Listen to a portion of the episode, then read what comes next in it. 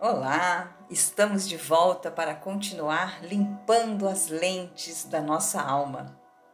Esse trabalho tem sido muito lindo, muito intenso e eu tenho certeza que se você está com um foco e determinação para de fato ser transformada, ser lapidada, ser moldada, eu acredito que nessa altura realmente os seus resultados têm sido extraordinários.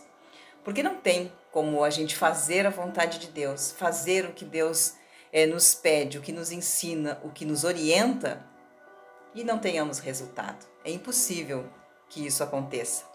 Mas você precisa sim fazer com sinceridade, com interesse de coração, com verdade, com pureza. Então é muito importante, porque Deus ama a sinceridade. Não importa qual é a realidade que nós estejamos vivendo. Veja bem, nós podemos ser sim o mais pecador dos pecadores. Isso para Deus não importa. O que importa é a nossa intenção de mudar essa situação.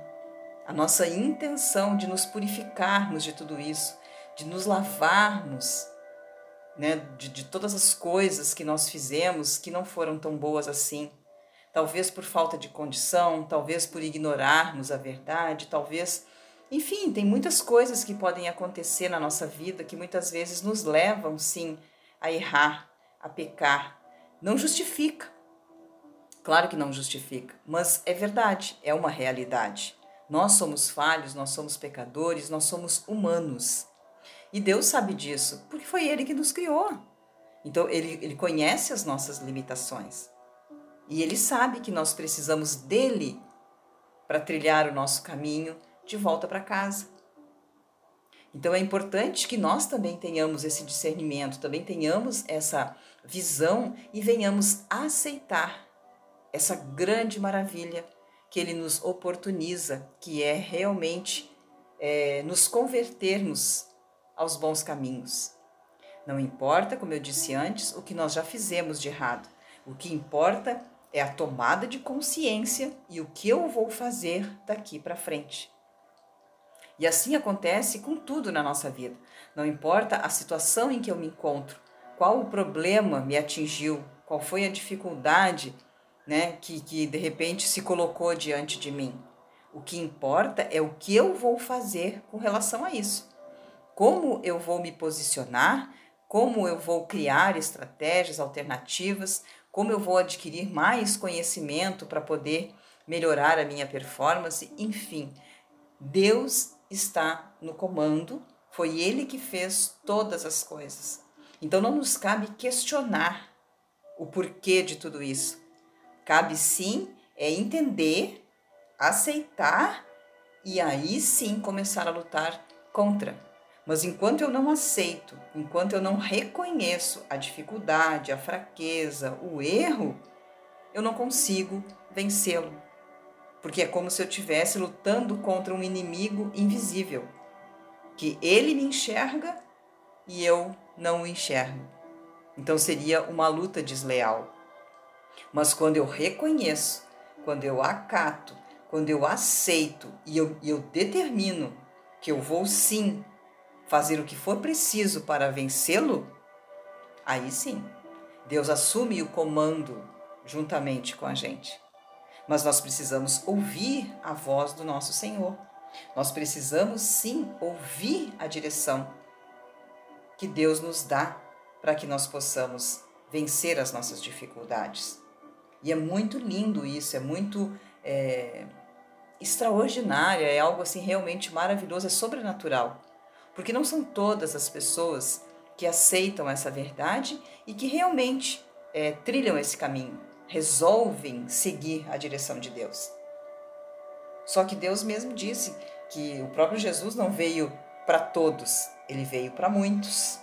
Isso quer dizer o quê? Que não serão todas as pessoas que o aceitarão, que o reconhecerão como Senhor e realmente vão querer né, viver a vida sob o comando dele, é, viver a eternidade na sua companhia. Enfim, tem pessoas que realmente não querem. E Deus respeita isso, porque foi Ele que nos deu o livre-arbítrio.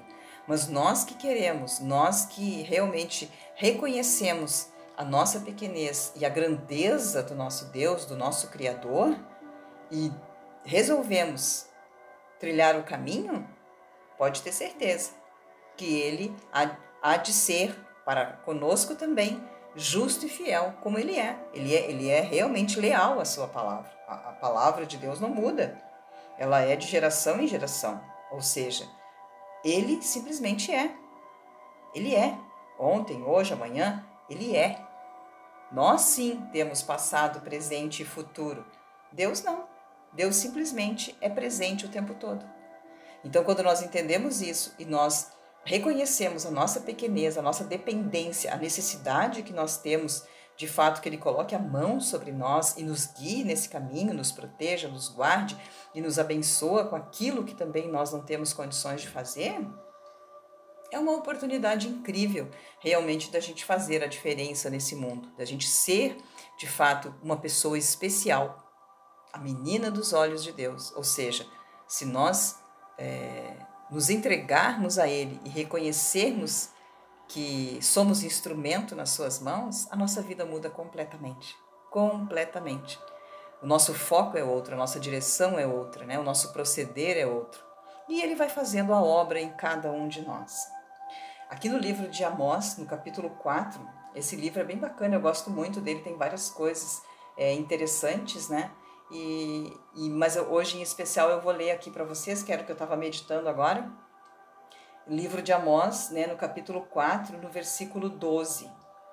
Eu até vou começar aqui no 5, versículo 4, que diz assim, ó: Pois assim diz o Senhor à casa de Israel: Buscai-me e vivei né? Ou seja, quem é a casa de Israel? Somos nós, os filhos de Deus, o povo de Deus, as pessoas que realmente entendem que são de Deus e que querem, de fato, seguir a Deus, querem a proteção de Deus, reconhecem que Deus é Pai, é Senhor, é Todo-Poderoso.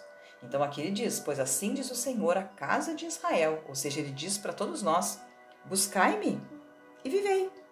Ou seja, se você me buscar, eu vou ao teu encontro e eu vou te dar vida uma nova vida, uma vida excelente. Porque tudo que vem de Deus é pleno. Então, se Ele vai me dar vida, a vida que Ele vai me dar é plena. Não tem como ser uma vida diferente disso. Porque Deus é perfeito, Ele é bom, Ele é justiça, Ele é amor.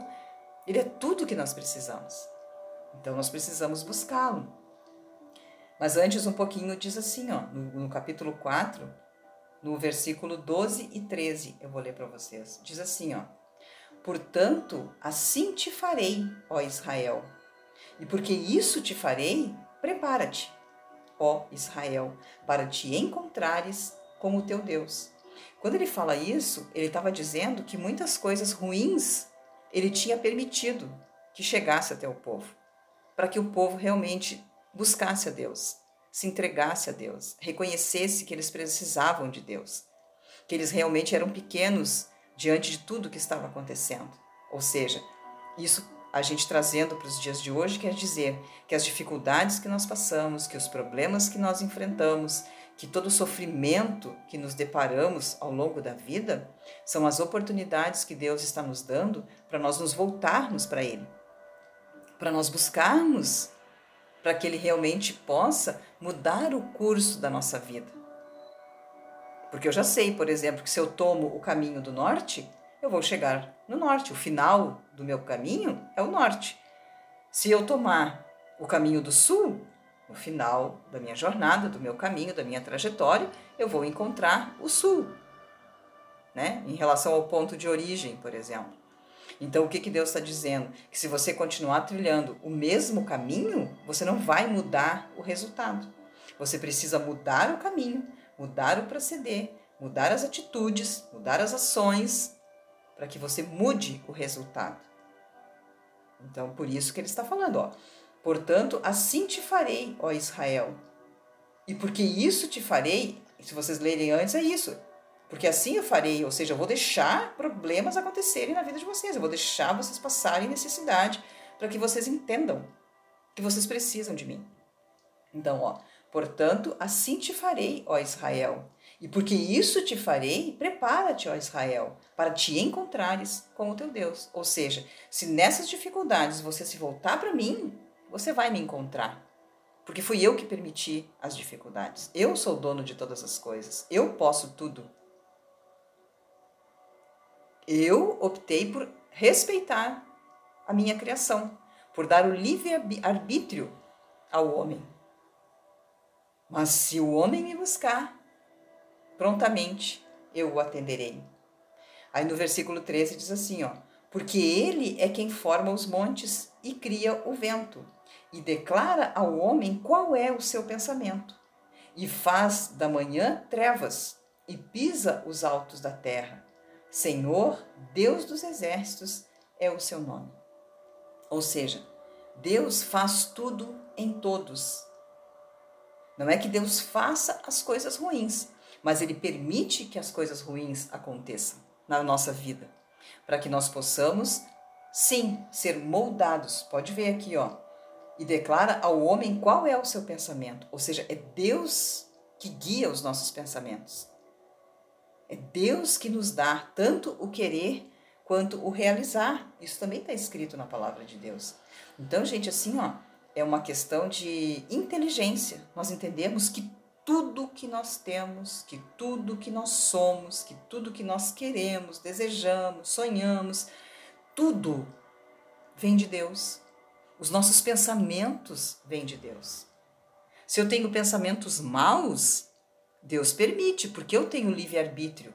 Mas se eu conheço a vontade de Deus, se eu sei que Ele é dono de tudo e de todas as coisas, e eu tenho a oportunidade de escolher se eu quero ou não seguir a Deus, e eu faço isso, com certeza ele muda tudo. E as mudanças começam através dos nossos pensamentos. A mudança acontece dentro de nós. E aí ela se reverbera, aí ela se expande, aí ela transborda para o mundo exterior, para o lado de fora. Mas tudo na nossa vida, tudo em nós começa pelo pensamento. Começa pelo pensamento.